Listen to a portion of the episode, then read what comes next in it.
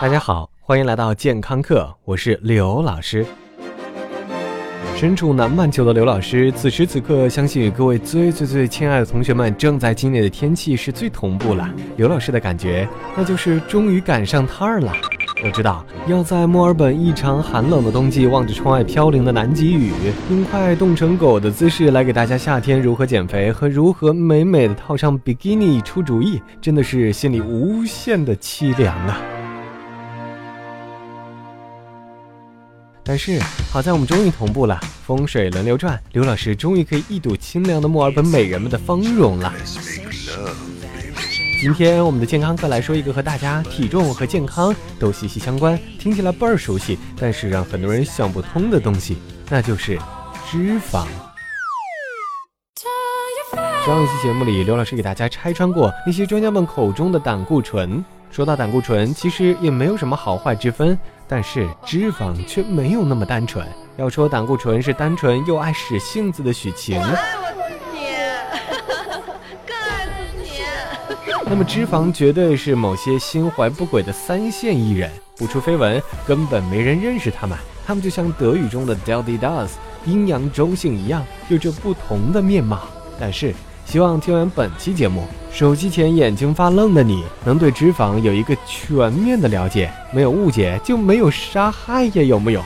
第一单元，坏坏的脂肪，坏，其实刘老师认为是人类自己作出来的坏。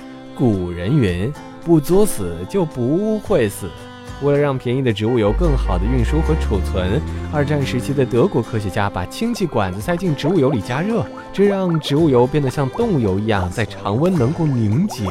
这个在二战里没有被太重视的发现，在二战后却被食品生产厂家给盯上了。随后，这种氢化了的植物油就走进了千家万户，为人类的美好生活和世界和平贡献了自己的力量。但是，氢化植物油中的反式脂肪酸却给人类带来巨大的副作用。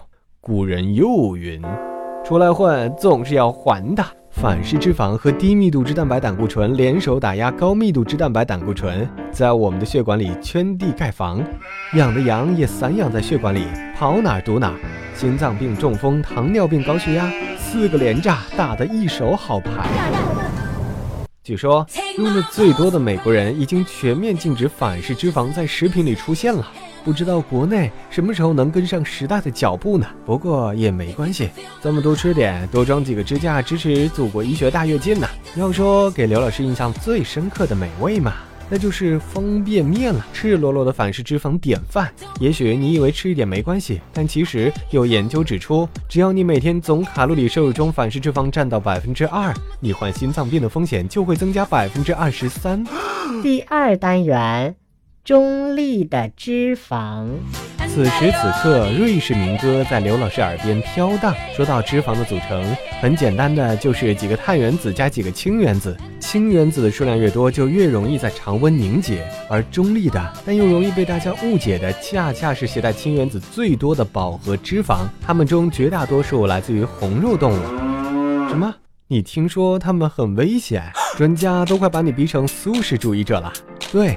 多年前的实验认为，饱和脂肪酸会增加患心脏病的风险。关于这个论点，科学界争论了几十年，也没有任何直接证据表明饱和脂肪能让人患心脏病。但用不饱和脂肪替代它，确实能降低患心脏病的几率。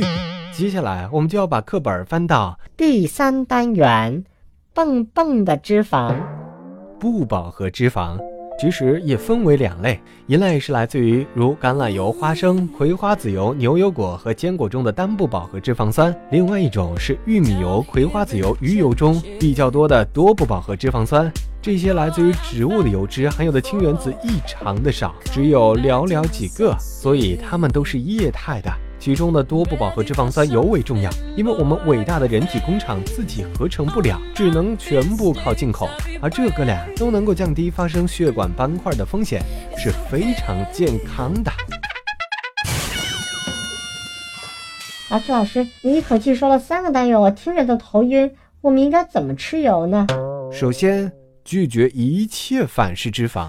另外，如果你的饮食结构很健康，水果蔬菜比重高，即便是饱和脂肪，也不会对你的健康产生任何危害。如果你偏爱大口吃肉、大口喝酒的武大郎生活，刘老师建议你油尽可能替换成植物油，给我们的血管减减负吧。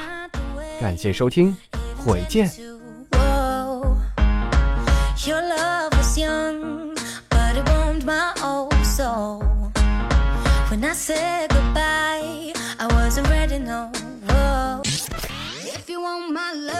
刘老师又回来了。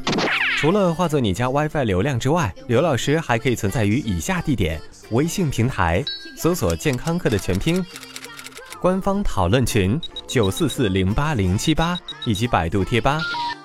回见喽。